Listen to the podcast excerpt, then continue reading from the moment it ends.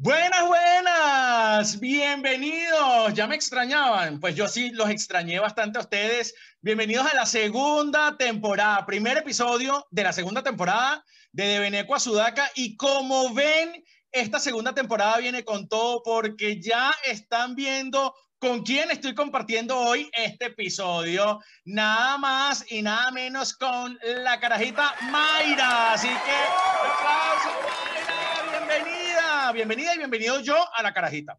Exactamente. Aquí mis carajitillas, carajitillas y carajitillos, aquí estamos con Alejandro de Beneco Sudaca, que es un podcast que me encanta además y que sé que ustedes lo van a amar.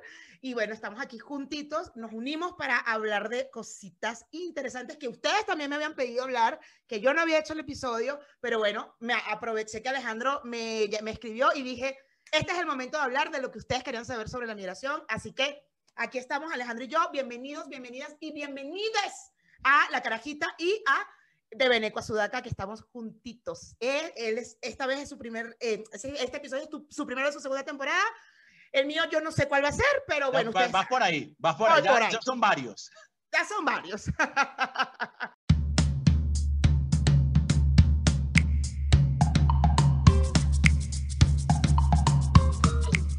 Así es, y es que como lo dijo Mayra, hoy, como saben ustedes, en De Beneco a Sudaca siempre hablamos sobre temas de migración. Estos temas interesantes que si tú estás en un proceso para comenzar, estás a punto de migrar, o si ya migraste, o como nosotros ya tienes unos añitos de haber migrado, esta información siempre es valiosa, porque hoy vamos a hablar de algo súper, súper importante, que no importa en qué momento de tu proceso migratorio te encuentres, puede que te suceda. Así que son cosas que te pueden pasar en tu proceso migratorio que no necesariamente van acorde al plan original. ¿Sí? ¿A qué nos referimos con esto? Bueno, ustedes saben que en Deveneco a Sudaca y ahora con nuestra aquí super aliada, la carajita, yo te voy a decir la carajita mejor, me gusta más decir claro, dime carajita, yo amo que me digan carajita. Exactamente.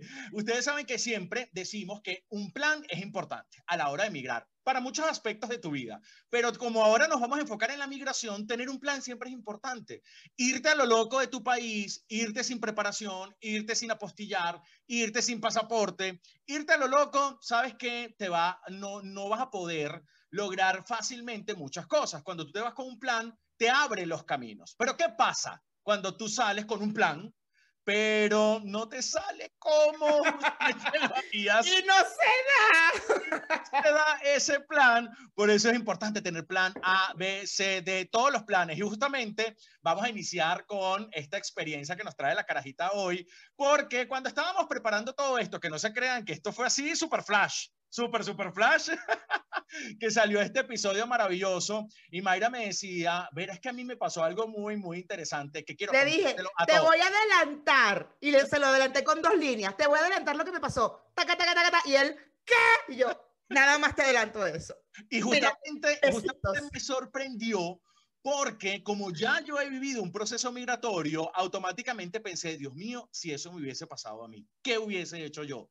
Y es lo que queremos plantearles hoy a todos ustedes que están acá, que se sientan identificados o que posiblemente les pueda pasar, sepan que no están solos, que en el proceso migratorio hay muchas cosas que todos pasamos por igual. Y aquí lo que les vamos a decir es eso justamente, que claro. para nosotros. Y Ale, y además lo que acabas de decir ahorita, el plan. Puedes tener un plan. Yo sé que da miedo, ¿eh? Da mucho miedo porque tú lo viviste seguramente, yo lo viví antes de emigrar. Uno lo que quiere es que todo salga perfecto. Evidentemente no vas a pensar en que no va a salir, pero sí es bueno que por ahí dejes, uy, y si pasara esto, y si no pasara, bueno, yo podría hacer esto, podría hacer aquello. O sea, porque al final entiendo que da terror, pero es lo mejor para que en el momento de si llega a pasar que no es lo que queremos y tenemos todas nuestras energías en que todo salga positivamente, coño, si pasa por lo menos estemos preparados, porque la verdad que es terrible si vas con un plan y la vaina no se da. es, que, cosas tan básicas como, por ejemplo, que me voy en el avión tal y el avión me dejó. O sea, cosas que tal vez son muy comunes, pero que desde el momento en que tú decides emigrar, que ya tu plan de viaje no es un viaje de placer ni de turismo, que ya te vas. Un viaje ya migratorio, imagínate que tu, que tu vuelo te deje. Ya ahí eso, eh, que tal vez en un momento de turismo te lo tomes como que a jodedera de que, ah, bueno, listo, vamos, ¿cuándo sale el otro? Ah, ya no llegué para el desayuno. Bueno, bueno. Pero, en un, pero en un proceso migratorio es fatal que te deje el avión. ¿Qué? Me muero si me dejan el avión porque, ah, o sea, no. Ay, no, no, no, no. no. Bueno, vamos a empezar, vamos a empezar, Mayra. Cuéntanos qué te pasó en ese proceso cuando dijiste, bueno, me voy de Venezuela por X o Y motivo, que cada, cada motivo de uno es muy personal. Tú decidiste irte y te ibas, pues, me imagino, con un plan, pero ese plan creo que no se dio como... Mm, no, Mira, fíjate la cosa, yo eh, en mi trabajo, eh, pues yo me dediqué a ahorrar dinero para viajar. Y yo viajé por mucho, y además aprovechando Cadivi, por supuesto que decía que yo tengo que conocer el mundo. Y viajé, viajé, viajé, viajaba, viajaba para España, viajaba para no, de Portugal, o sea, viajé a Argentina, ta, ta, ta. Mi familia está en México y me vengo en Fíjate tú algo que, que, me gusta contar, lo que tiene que ver con, la, con el tema de por qué tomé la decisión, fuera de todo lo que está pasando en el país, que todos sabemos y no voy, a, no voy a hablar de eso porque sabemos todo lo que está pasando en nuestro país. Yo hice una obra de teatro que se llama Un enemigo del pueblo, ojalá la puedas leer, es arrechísima, y haciendo esa obra de teatro fue cuando dije, yo no pertenezco aquí, esto está muy mal. Te cayó el 20, como dicen allá en México, déjame adaptarme a, eso, vamos a hablar. Vamos a hablar de la jerga mexicana. Me cayó el 20. Colombiana, para, para toda la ah, de la carajita, yo estoy en Medellín. en Medellín. Pero el coño es que yo hablo más de Bogotá, pero a ver, sí, no, yo lo intento. yo, intento hablarle aquí colombiano, no se preocupe. Yo le hablo colombiano, ya. bueno, total que yo hice la obra de teatro como a mitad de año y ahí es cuando digo, yo me voy a dar un año para irme. En diciembre tengo mis vacaciones, yo voy, viajo en, antes de diciembre y en enero me vengo de vacaciones, mi vacación del año, me vengo a México, a Guadalajara. Yo no conocía el DF. Vengo al DF y en Facebook me, me, me, agarra un ex jefe, mi compañía, yo soy publicista, como ustedes saben, carajitillas, y a, tu, y a los benequillos, y benequillos y, y sudaquillos. Ajá.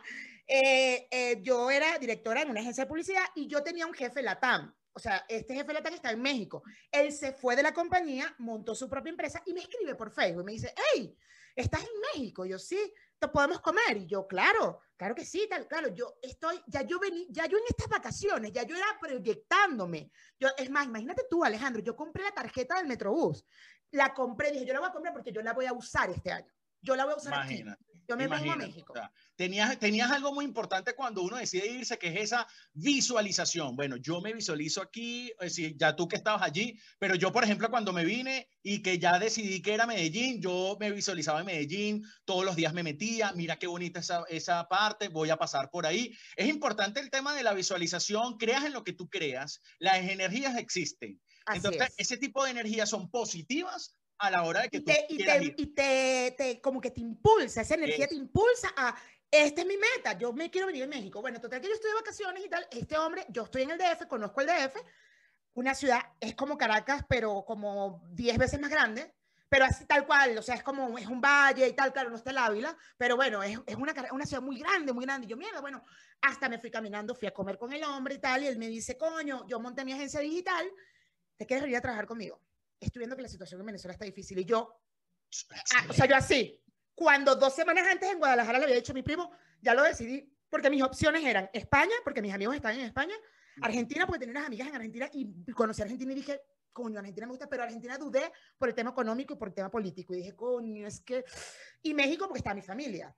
Y ahí, dos semanas antes le dije a mi primo, si me va a venir a México, dame chance. Pero yo en un año estoy aquí. Dos semanas después te están ofreciendo trabajo, que es una de las, de las preocupaciones principales cuando uno se va a trabajar, conseguir trabajo, de lo que sea. Y mira que te ofrecieron un trabajo en tu área, con una persona que, área, conocías. Que conocía, que era mi jefe, la TAN, y me dice, yo tengo mi agencia digital, ¿te quieres venir a trabajar conmigo? Y yo, ¿cómo sería el, el tema? O sea, ¿cómo es? Sí, claro que sí. Le digo, sí, yo estoy buscando trabajo. ¿Qué? ¿Qué casualidad? Yo te quería comer contigo, era justo para ofrecerte trabajo. Yo no me quería ir de Venezuela ya. Eso fue en febrero febrero del año 2014. Y yo, sí, sí, sí, tal, y le pregunto, ¿cuánto es el sueldo y tal? Esa misma, él me deja, yo tenía que ir a, mi primo me regaló ir a una obra de teatro de cumpleaños, porque justo había cumplido años dos días antes, algo así. Y yo me veo con él y llamo a mi otro primo que está en Guadalajara y lo veo y le digo, me están ofreciendo 25 mil pesos. Eso es más o menos eh, entre dos.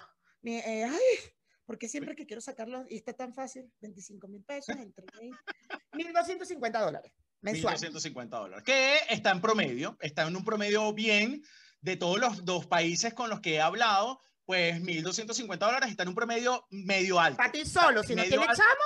Exactamente, exactamente. Y eso fue lo que me dijeron mis primos. Mis primos me dijeron, mira, para ti sola, para venir a migrar, o sea, migrante, para ti sola, sin hijos, sin marido, sin nadie, está perfecto. Está súper bien. Vas a poder pagar una renta bien, eh, inclusive te puedes meter primero en una habitación, ¿no? tú vas, vas viendo, puedes pagar una renta bien y puedes estar bien, perfecto, acéptalo. Esa misma noche le llamo y le digo, lo acepto, pero necesito volver a Venezuela para renunciar, para vender. para y arreglar pues todas las cositas.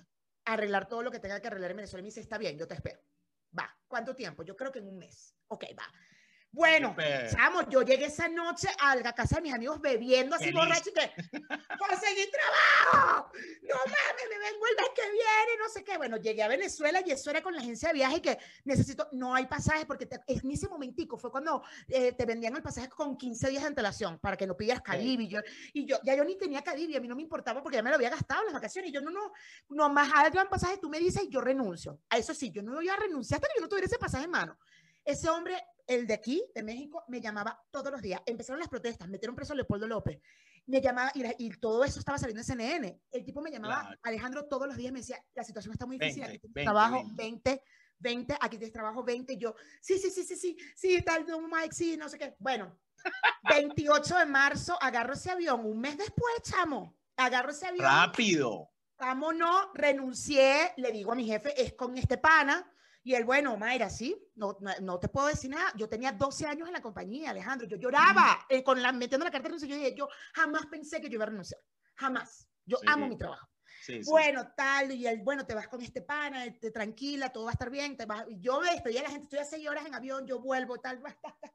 En ese avión, yo me imagino que tu mente iba planificando, planificando muchas cosas. Bueno, llego, yo iba con dos sentimientos. Yo iba con un sentimiento de nostalgia terrible, porque, eh, porque bueno, porque mis amigos, porque mi carrera, porque mi trabajo, por todo, mi casa. Y por otro lado, iba muy emocionada de, voy a trabajar en el mercado mexicano y voy a llegar a trabajar ya. En, el, en uno de los mercados más importantes de Latinoamérica, en mi área, o sea, ¿quién, ¿cuántas personas quisieran que les pasara esto para? El sueño de todo inmigrante.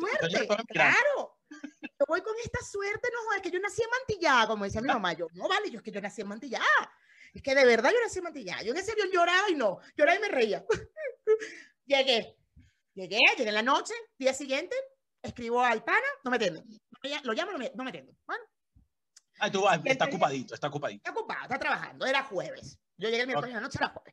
Viernes, coño, no me atienden, no me atienden hasta que le escribo un WhatsApp y le digo, oye, ya estoy en México, te estoy llamando. Eh, ya, ah, porque a todas estas, antes de montarme en el avión, hablé con él y le dije, yo me estoy montando en el avión. Ya, yo dale, buenísimo. Aquí tienes trabajo, me decía. Aquí tienes trabajo. Y yo, ¿qué? Y te, lleva, te habías llevado, eh, como siempre, como, como generalmente uno hace, pues unos ahorritos. Te habías llevado una platica, que como... Me, pero llevé mi liquidación, que al final la tuve que comprar en Mercado Negro y ya sabes. Ah, no. eso... Mil dólares. Eso fueron mil dólares. Y te fue bien. Por dos, por 12, por, me imagino porque eran 12 años. Porque... en ese momento estaba el dólar negro en 75 y el oficial en 11. O sea, estaba ya, ahorita ya perdí yo en la noción de. No, yo también la perdí, pero yo por lo menos me llevé mil dólares. Fue mi liquidación, le compré en Mercado Negro mil dólares.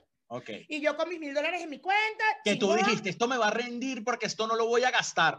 Porque, porque yo llego con trabajo.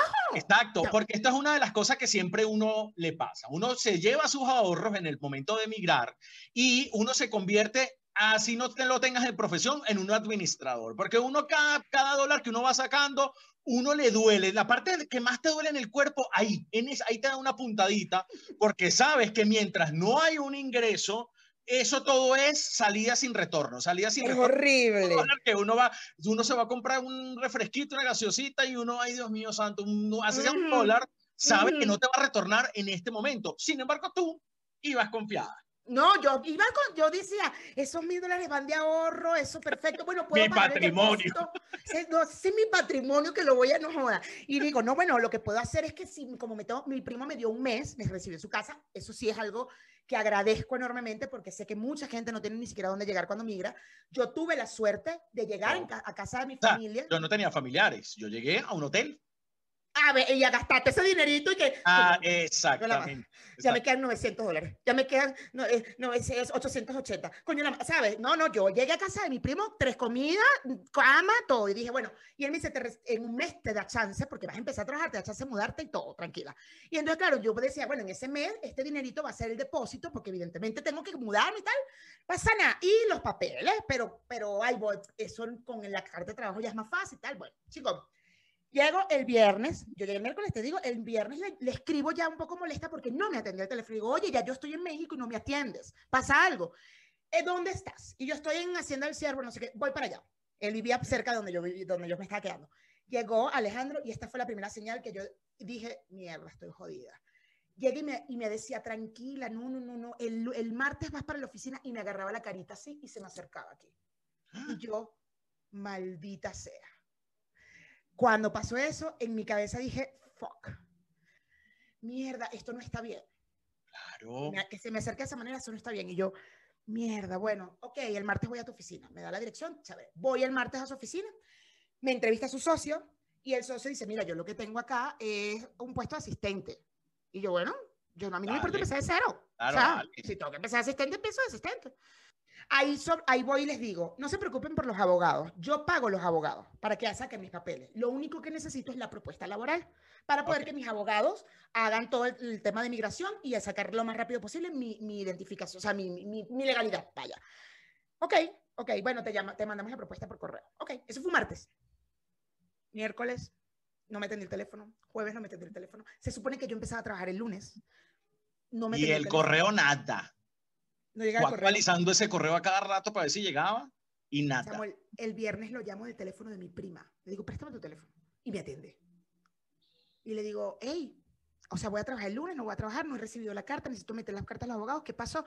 Tengo un plan, es que tú tienes un muy buen currículum, tienes demasiado buen currículum. Yo prefiero meterte en una agencia más grande. Déjame mover tu currículum. Y yo, ajá, pero empiezo a trabajar o no, me vas a mandar la propuesta. mientras tanto, ¿qué hago? Chamo, o sea, así la semana siguiente, dos semanas en México, yo era en llanto, decía, me tengo que devolver. O sea, el hombre se desapareció y que metiendo en mi currículum mentira.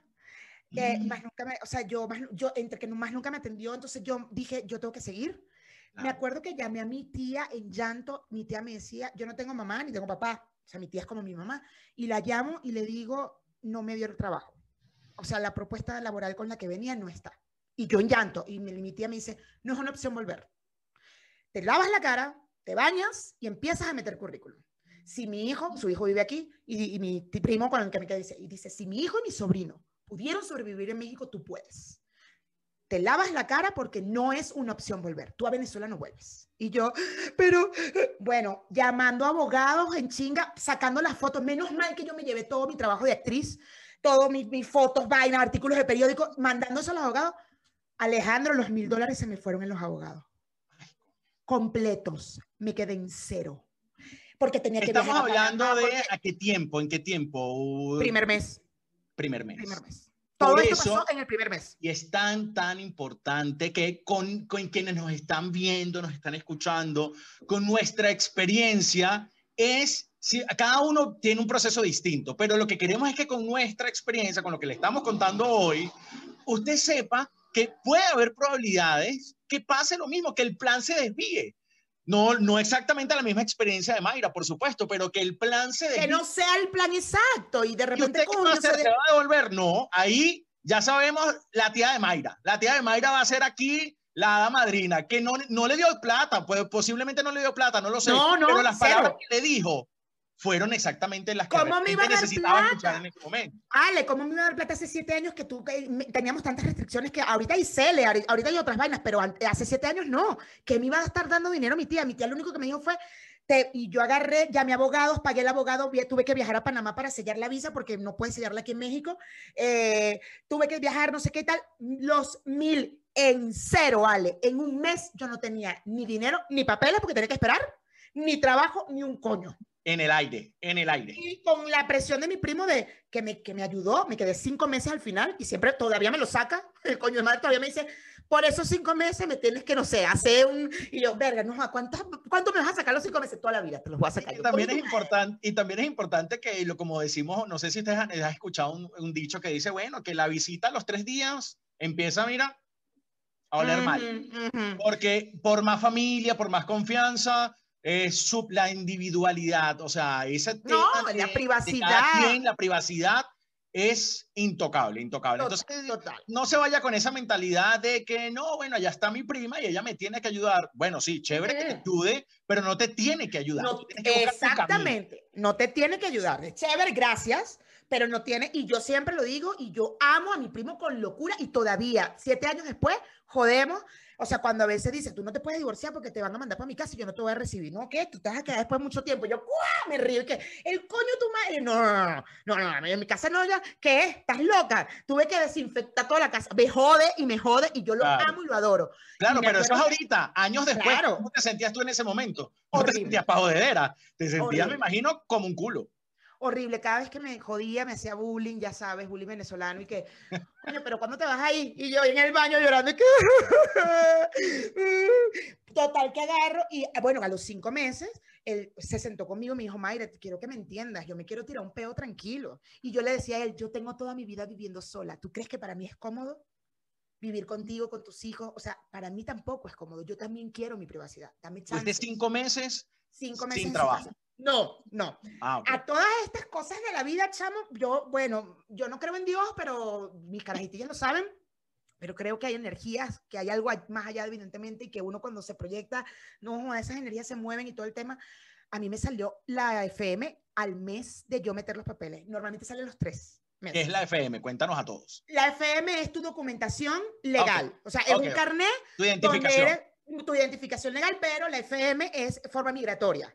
De, tu identificación como extranjero. Como extranjera. Y te dice si eres permanente, si eres temporal, ta, ta, ta. Y la tienes que, eh, al principio tienes que hacer por un año, luego puedes hacerla o por un año o por tres, y luego de cuatro años puedes, puedes tramitar tu permanencia. Entonces sigue siendo un extranjero permanente donde tienes todos los beneficios, solo que no votas. Es la única diferencia. O sea, hasta puedes tener créditos y todo, pero no votas. Yo actualmente soy eh, mexicana y yo tengo ahora una INE, que es la misma identificación, pero es de otro color, y yo soy, eh, la INE es para votar, básicamente. es un documento para votar. Entonces ya yo tengo ese documento, tengo licencia, tengo pasaporte mexicano, o sea.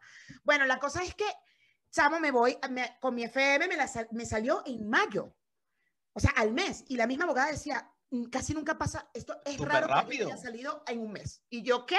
Agarrando ese FM, chamo, y me fui para un poco ese centros comerciales. Yo empecé a buscar entrevistas en publicidad y fíjate lo que me pasa.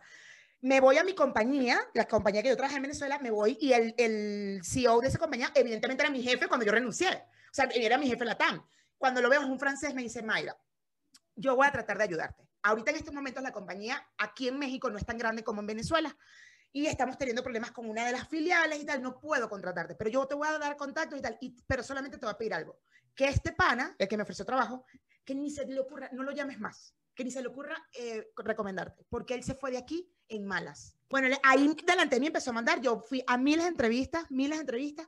Mi tema es que yo era directora, Ale, y por ser directora me costaba más conseguir porque era un cargo alto. Estaba bueno, sobrecalificada. Sobrecalificada. Y yo, maldita sea, bueno, me fui a Headhunter, los Headhunters también me decían, mira, si tú, tu experiencia fuera en México, tú estarías entre, ya te voy a decir en dólares, dame un minuto, eh, para poder, para, para, que veas la vaina que yo decía, maldita sea. O sea, que estabas en una posición, o sea, eh, de conseguir algo bueno, pero lamentándolo mucho, bueno, justamente como, y eso es muy normal que pase cuando uno migra. En Venezuela, chévere, porque cada trabajo que tenías, cada experiencia, eso la gente te conoce. Y te conoce, entonces te vas para otra agencia y no, para otro trabajo. tu medio que es tanto de, de, de referencia. Y de, y de eventos y nos conocemos todos, entonces de repente, coño, quiero entrevistar a Mayra porque me la quiero traer, mira, te pago el doble, y me pasó en Venezuela, evidentemente. Entonces es como, aquí no, y de hecho... Y, y allá era una barrera, que tuvieses tanta experiencia, era una barrera. Y eso también pasa mucho, aquí en Colombia pasa tal vez cuando este, la gente va a buscar trabajo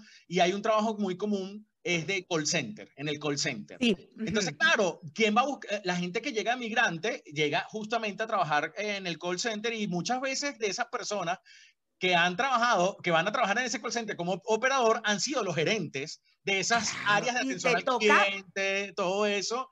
Y, primero te choca porque también tú dices, bueno, pero también son, Ego. son, son egos que te tienes que ir soltando cuando tú decides salir.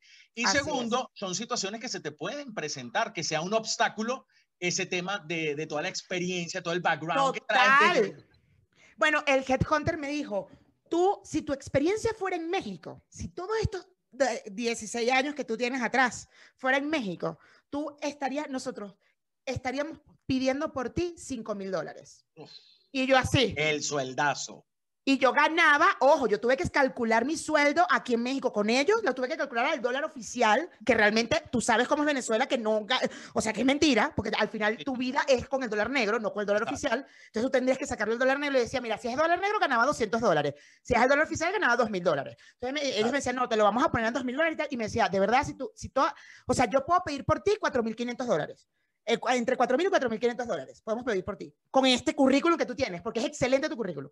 Si tu experiencia hubiera sido en México, yo pido por ti 5.000 y hasta más de 5.000 dólares. Y yo así. Y era una directora y yo no te pasaban, te pasaban la torta, te pasaban y tú con hambre sin poderla tocar. sin poder, claro. Total. Hay algo súper chévere también que podemos tocar en este momento y es que también está toda esa parte de trabajar, de salir, buscar, no sé qué, pero al mismo tiempo está esa parte emocional, que eso es lo que generalmente a uno le empieza a derrumbar. Uno sale fuerte de Venezuela, optimista, con un plan, pero cuando los planes no salen como tú quieres, justamente, aparte de la situación de que, bueno, tienes que irte de donde estás, ya tu primo, bueno, te está viviendo con un raro, está también esa parte emocional, cómo uno sale de esa parte emocional, o mejor, o cuéntanos cómo tú empezaste. Bueno, mira, Sí, justo eso es algo que siempre me gusta contarlo. Hice dos cosas importantes para las personas que van a migrar o, que, bueno, que van a migrar porque ya los que están, están en migración también se los aconsejo. Yo me desconecté de Venezuela. Fue lo primero que hice. Yo dejé el Twitter, porque todas las cuentas que yo seguía en Twitter era Globovisión, Patilla, bla, bla, todas las de noticias de Venezuela. Yo más nunca, o sea, por un tiempo, no más nunca, dejé de abrir el Twitter. Dije, no quiero ver nada ahorita.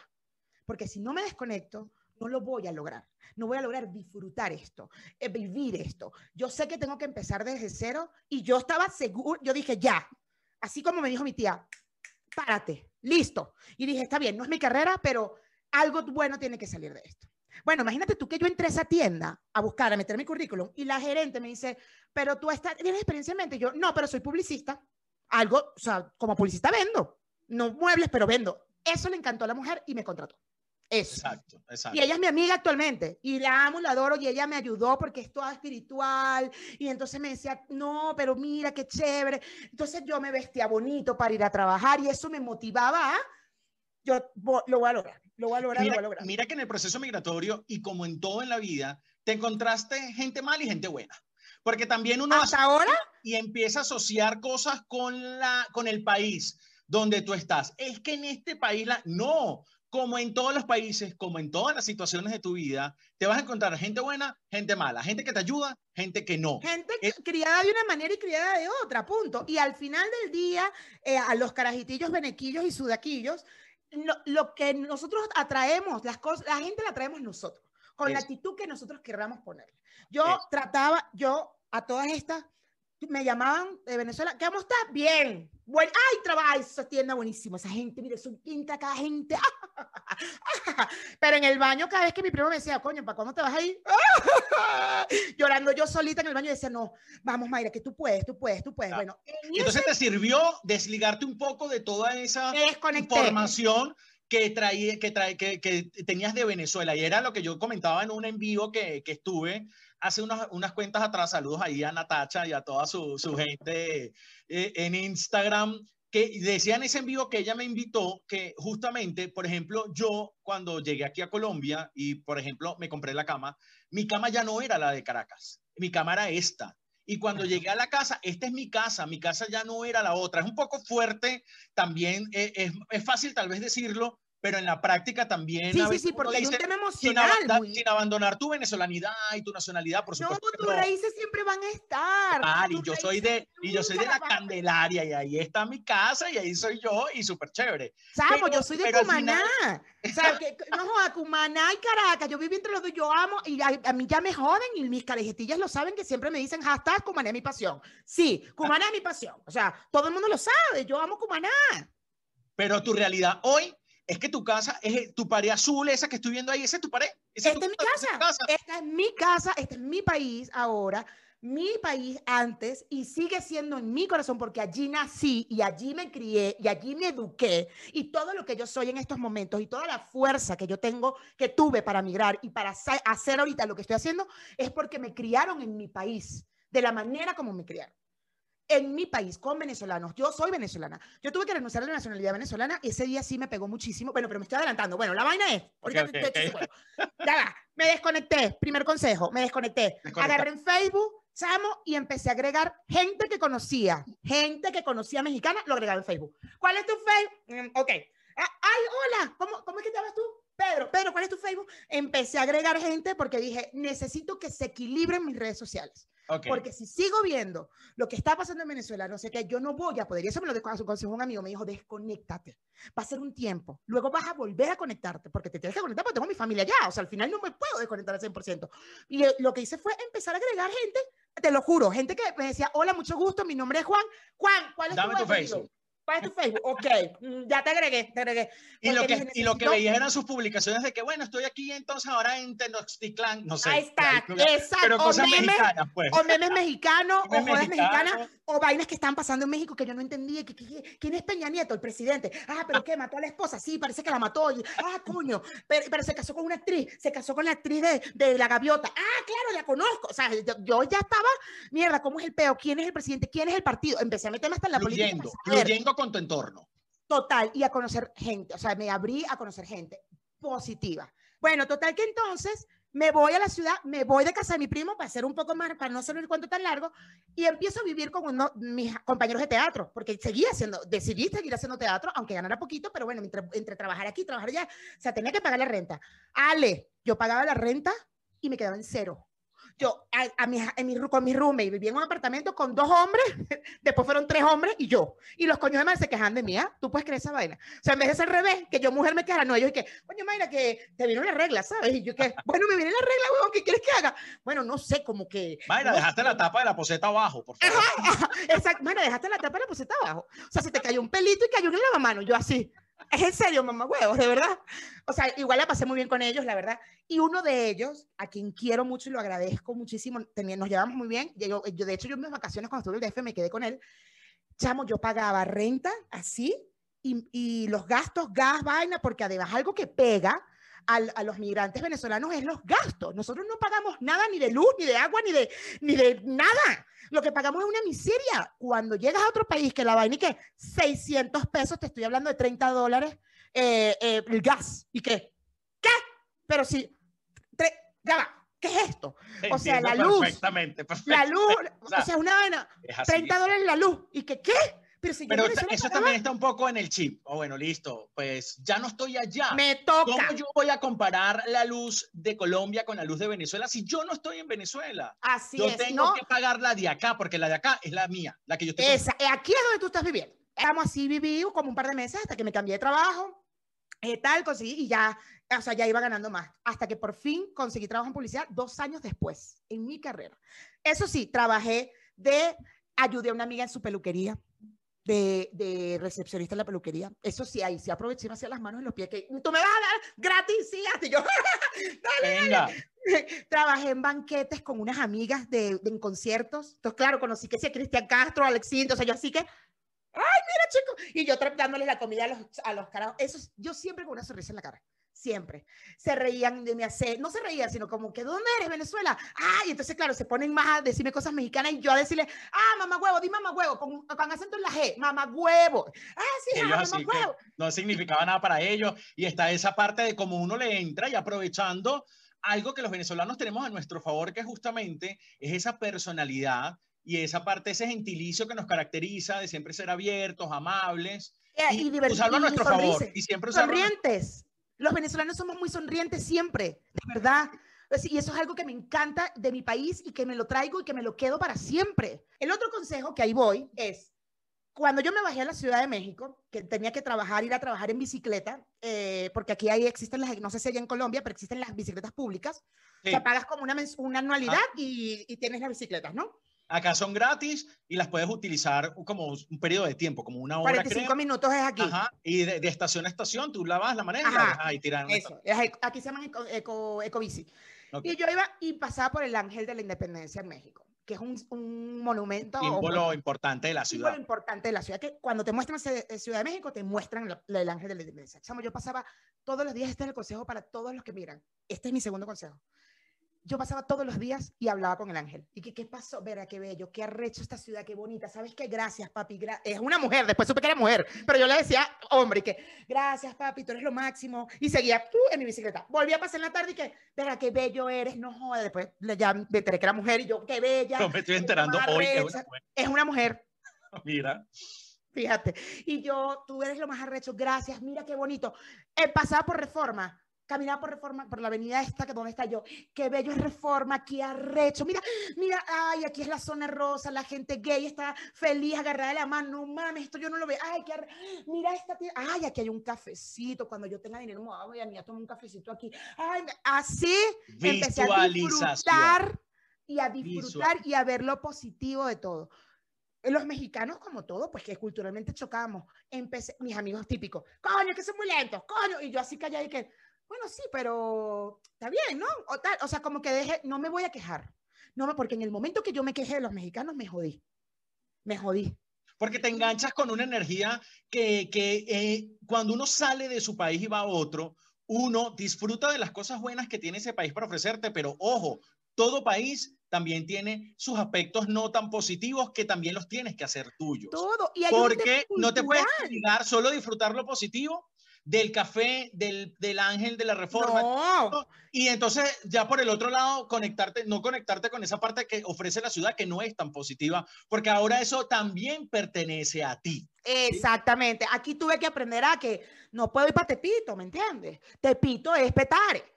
Entonces sí, uno sí, sabe sí. que va para el centro y dice, bueno, te, te pito nieva, uh, ni loca. No puede, o sea, hay cosas que tú dices, bueno, evidentemente el tema también que ya es fuera, que pasa en todos los países como mujer que no puede salir en la madrugada, bla, bla, ese tipo de cosas, aquí también ah. pasa, entonces como, bueno, tal, ajá, y, y ahí iba, y ahí iba, y me empecé a, a, quejar más de las cosas, lo que justo te estaba hablando hace rato, me quejaba de las cosas que yo tenía derecho como migrante o no porque yo pagaba impuestos, porque coño la madre la vendía, porque está así, vale, que ladilla el gobierno que no termina de pagar la vaina bien, porque no arreglan esto, o sea, así. ¿Qué podemos rescatar de toda tu experiencia? Bueno, uno, lo que, lo que originó esta conversación súper rica que tuvimos el día de hoy, que el plan que tú tengas a la hora de emigrar, mira que yo estoy tomando nota acá, me ven con un lápiz porque estoy tomando nota, uno nunca deja de aprender.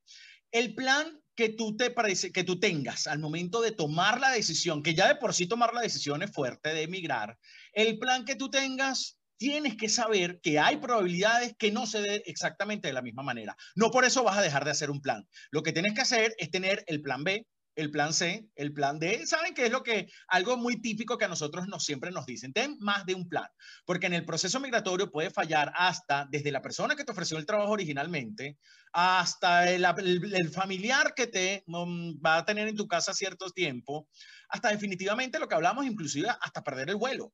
Entonces, ese tipo de, ya, ya emocionalmente sales con una cantidad de emociones que inclusive antes no sentías, porque si es la primera vez que vas a migrar, se te afloran unas cosas y te da miedo. Que es justo lo que te estoy diciendo, te, asusta el tema de no, no quiero tener un plan B.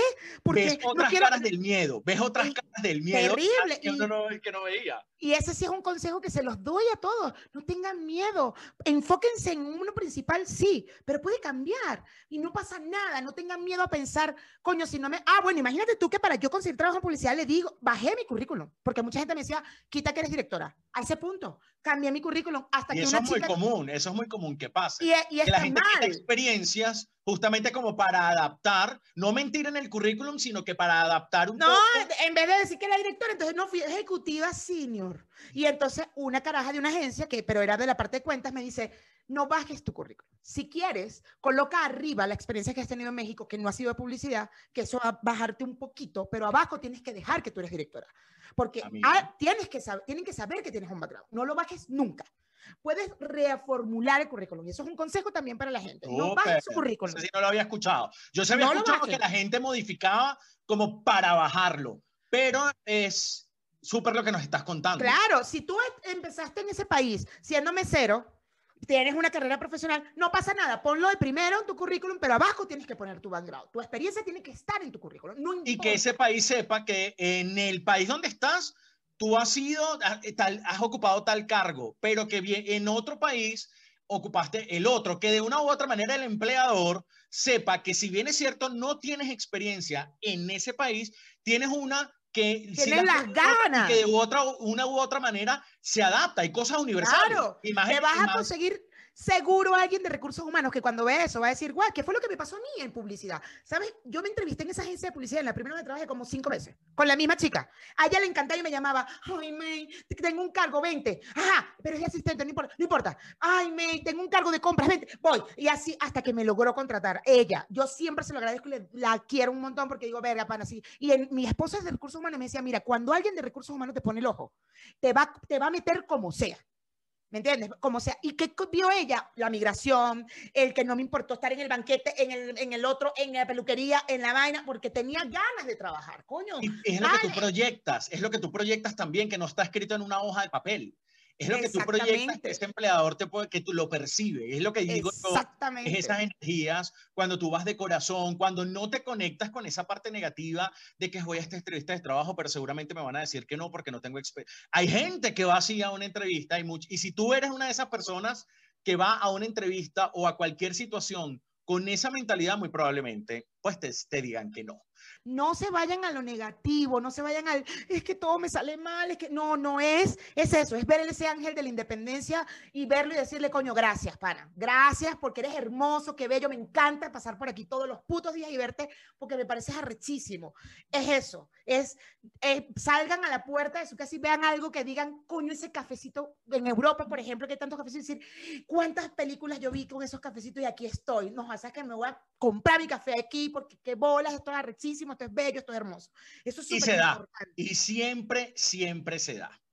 Así Mayra, no hubo mejor manera que iniciar mi segunda temporada en De Veneco a que contigo, tu experiencia, tus anécdotas, tu manera así tan peculiar de echar los cuentos, que es justamente lo que queremos acá, pues de una manera natural y coloquial y normal, hacerles entender a las personas que si decides migrar, que ojo también, es una decisión muy personal, si decides migrar, pues esta, esperemos que te sirvan todas estas experiencias que nos contaron hoy y que bueno, acá vamos a dejar todas tus redes, te vamos a dar todo tu link para tu podcast y de allá a los carajitilles también de este lado para que puedan Para disfrutar. que se vayan a, a de Sudaca Beneco, que me encanta. Si quieres, vámonos a mi Patreon. y Súper, espero que súper. sea tu, pre- tu Patreon para este momento, ojalá. eh, para Voy a, este voy a pensarlo, voy a empezarlo a abrir. Lánzatelo. Vámonos al Patreon a terminar. De echar algunos cuentos y además así tú cuentas también a, los, a, mis, a mis Patreonjillos un poco tu, también tu experiencia de eh, que claro, evidentemente carajitillas, ya Alejandro contó esto en su podcast, todo esto eh, y por eso se pueden ir a su podcast si quieren contar, saber la historia de Alejandro y hay unos programas súper chéveres, entonces, pero me lo voy a llevar al Patreon para que bueno, para que sigamos echando cuentos. Me voy para allá, me voy para allá. Por lo pronto le decimos a todos mis venecos, a todos mis sudacas, chao y nos vemos en este segundo capítulo, en el próximo capítulo de la segunda temporada. Bye.